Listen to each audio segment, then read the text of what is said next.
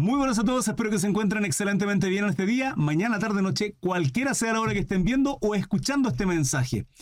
Palabra del Señor, sana doctrina. Hoy día, hermano, un estudio precioso. Dos temas. En este capítulo 5 del libro de Marcos, el endemoniado de Gadareno, en el cual se leyeron temas espirituales, dones, se habló de muchas cosas acá. En lo espiritual. Así que para aquellos que tienen fe, que se mueven en el ambiente espiritual, atentos. Y luego, la hija de Jairo y la mujer que tocó el manto de Jesús. Sea la bendición para ustedes, hermanos. Gracias para aquellos que comparten mi contenido, dejan su like, están suscritos a mi canal de YouTube o me siguen en las plataformas. Dios los bendiga. Entonces leemos Marcos capítulo 5, versículo 1. El endemoniado de Gadareno. En el nombre del Padre, del Hijo y del Espíritu Santo. Decimos, amén. Vinieron al otro lado del mar, a la región de los Gadarenos. Y cuando salió él de la barca, Jesucristo, enseguida vino a su encuentro, enseguida vino a su encuentro de los sepulcros, un hombre con espíritu inmundo. Estos son demonios. ¿Sí? Se entiende espíritu inmundo. Y de los sepulcros, llámese cementerio. Tres, que tenía su morada en los sepulcros. Atentos a todos estos antecedentes, hermanos. ¿Sí?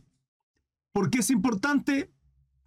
Porque vamos a ver en estos antecedentes que está en este escrito, en este tema, algunas cosas que tienen que ver con la posesión demoníaca.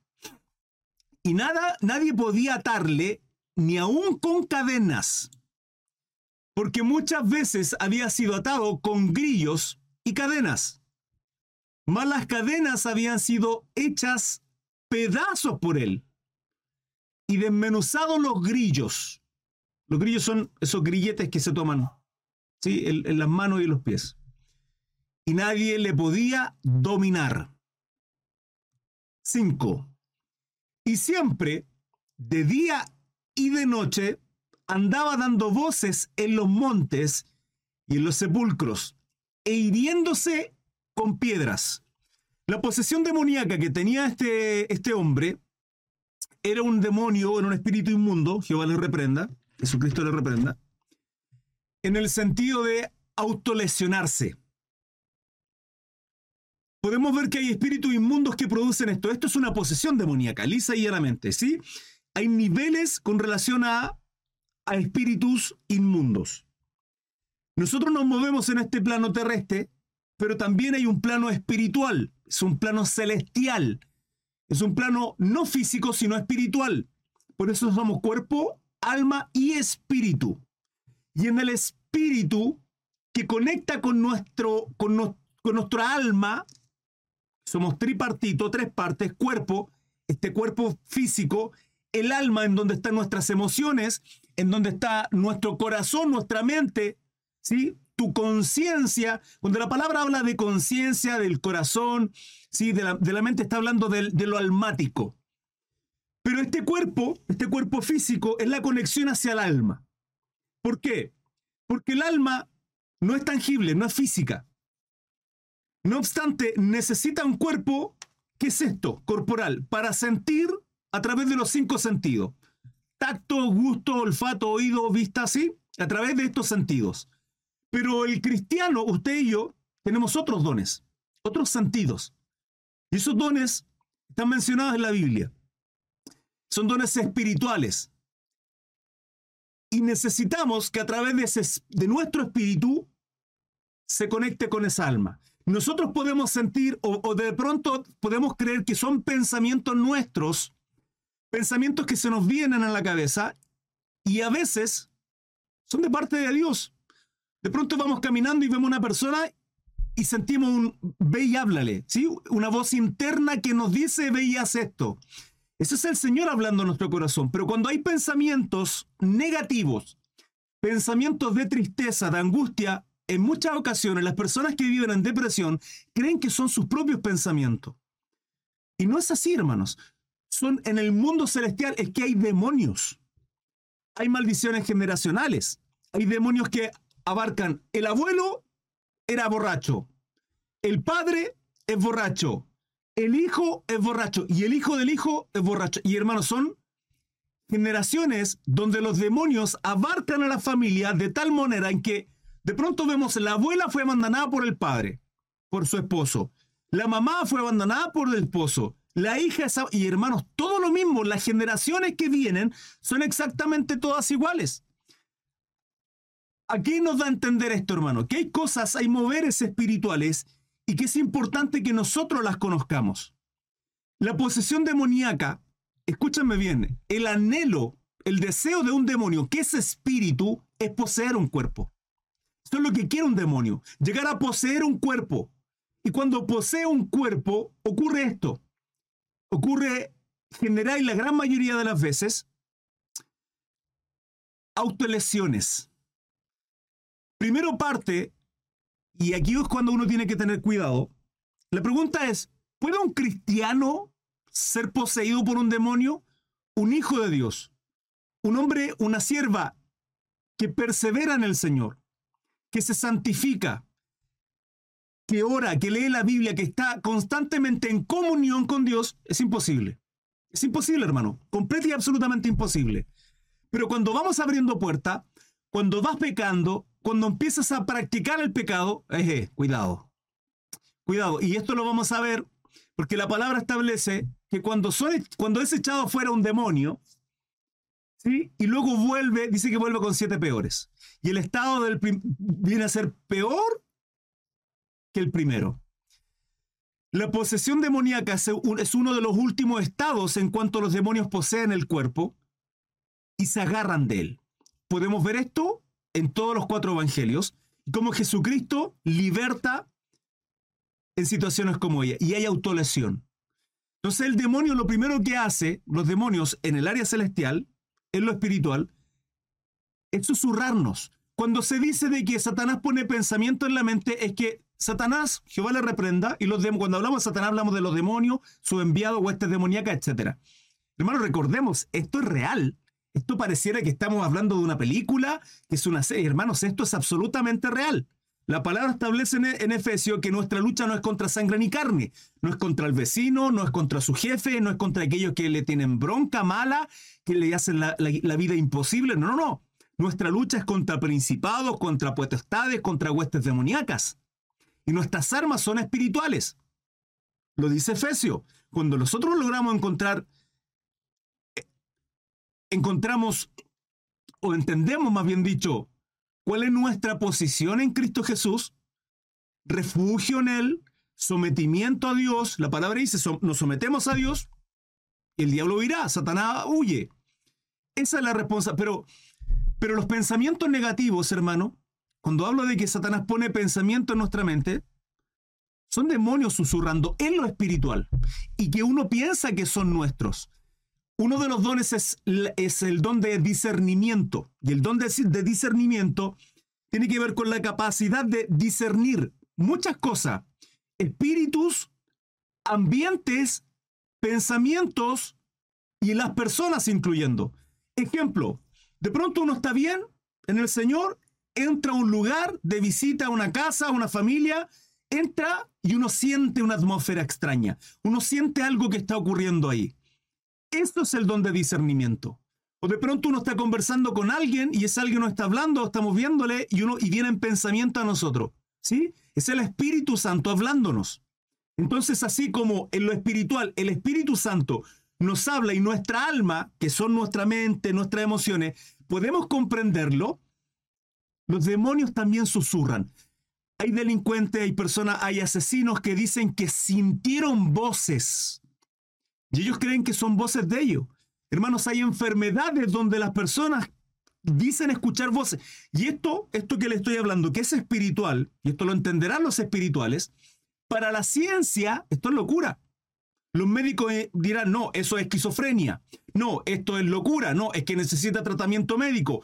Y hay casos en la vida real, de hecho se han hecho películas de exorcismo, de personas que han sido exorcizadas porque la medicina no pudo hacer nada. Entonces, esto, este, en la posesión demoníaca, es uno de los últimos puntos graves cuando ya una persona es poseída por el demonio. Continuamos. 5, 6. Marcos capítulo 5, versículo 6. Como vio, pues, a Jesús de lejos, corrió y se arrodilló ante él. Estamos viendo el endemoniado de Gadareno. Justamente mi hermano Manuel, los demonios tiemblan y creen. Y clamando a gran voz dijo, ¿qué tienes conmigo? Jesús, hijo de Dios, hijo del Dios altísimo. Te conjuro por Dios que no me atormentes. Que no me atormentes. ¿Por qué que no le atormentes? Ya vamos a seguir viendo. Porque le decía, sal de este hombre espíritu inmundo. El anhelo, el deseo de un espíritu inmundo es poseer un cuerpo. Y la forma de cómo poseen un cuerpo es lo más alejado de Dios, porque no hay cobertura. Por lo tanto, aquellas personas que no son creyentes tienen fortaleza en su mente. Satanás pone fortaleza en su mente. Por eso nos van a rechazar. Por eso van a ser violentos con uno. Por eso, porque, porque están llenos de demonios, hermanos. Y es una lucha espiritual. Por eso la palabra nos dice, y la única forma que tienen para responder esos, esos demonios es con violencia. Porque le decía, sal de este hombre, espíritu inmundo. Jesucristo echando fuera el demonio del cuerpo de ese varón. Y le preguntó, ¿cómo te llamas? Y él respondió diciendo, Legión me llamo. Legión, hermano. Una legión son seis mil hombres. Imagínense los demonios que tenía esta persona. legión me llamo, porque somos muchos. Ni siquiera tenía un nombre. Y le rogaba mucho que no lo enviase fuera de aquella región. El motivo lo desconozco, pero la palabra establece que tanto los demonios, no todos, como los ángeles caídos están en prisión, están en, el abismo. Y el abismo está en el fondo del mar.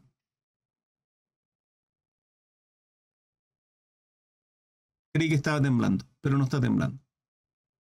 Eh, y le rogaba mucho que no lo enviase fuera de aquella región. Estaba allí cerca del monte un gran hato de, de cerdo paciendo. Este es uno de los motivos del por qué y ojo acá, ¿sí? Hay que hacer una distinción. Este es uno de los motivos del por qué. Porque en brujería se utiliza, se utiliza mucho el cerdo para hacer brujerías. Mucho. Se los digo con conocimiento de causa. No es que yo haya sido brujo ni mucho menos, pero conozco esto de cerca, hermanos. Conozco esto de cerca. Conocí a una bruja que utiliza el cerdo y sé que lo utilizan para hacer brujería y hechicería. Fíjense lo que piden, lo que piden los demonios. Dice, había allí cerca del monte un gran hato de cerdos paciendo. Y le rogaban todos los demonios diciendo, envíanos a los cerdos para que entremos en ellos. Por lo tanto, los animales también pueden ser poseídos, y en este caso particular los cerdos. Fíjense que he conocido testimonios de brujas donde envían demonios a través de gatos, que también es real esto. Hermano, esto no está en la Biblia. Sí sé que no está en la Biblia, pero estas son cosas reales. Y estas son las cosas que de pronto los legalistas no logran entender. Y son las cosas que no podemos callar, hermanos. Como espirituales tenemos que entender que estas cosas son reales, que son certeras, que es así. Y le rogaron, le rogaron todos los demonios diciendo, envíanos a los atos para que entremos en ellos. 13. Y luego Jesús les dio permiso. Y saliendo aquellos espíritus inmundos, entraron en los cerdos, los cuales eran como dos mil, hermano, dos mil cerdos. Y el hato se precipitó en el mar por un despeñadero, y en el mar se ahogaron. En el mar se ahogaron. qué, qué, es lo que querían estos espíritus inmundos, hermano? Destruir la vida de esta persona. Eso es lo que hacen, va consumiendo, va consumiendo, va consumiendo a tal punto que la persona termina siendo destruida, absolutamente. No hay quien lo sostenga. Naturalmente dejan de comer, etc. Y lo que, los que apacentaban los cerdos huyeron y dieron aviso en la ciudad y en los campos. Y salieron a ver qué era aquello que había sucedido. Esto está el 20, ¿no? 20.000. Vienen a Jesús y ven que el que había sido atormentado del demonio y que había tenido la legión del demonio, la legión, 6.000, sí correcto, lo dije, sentado, vestido y en su juicio cabal. Y tuvieron miedo. Y les contaron lo que habían visto. Cómo le había acontecido al que había tenido el demonio y lo de los cerdos. O sea, les contaron todo lo que había acontecido. Que el endemoniado había sido libertado, que los demonios fueron al lato de cerdo y el hato de cerdo, o sea, los dos mil cerdos se fueron por el barranco y cayeron al mar. 17. Y comenzaron a rogarle que se fuera de sus contornos.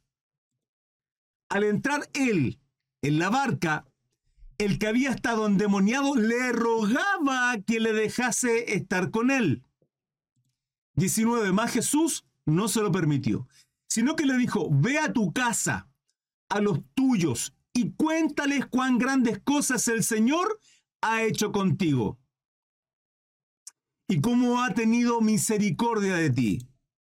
20, y finalizo esta primera parte, y se fue, dice, y comenzó a publicar en Decápolis cuán grandes cosas había hecho Jesús con él, y todos se maravillaban.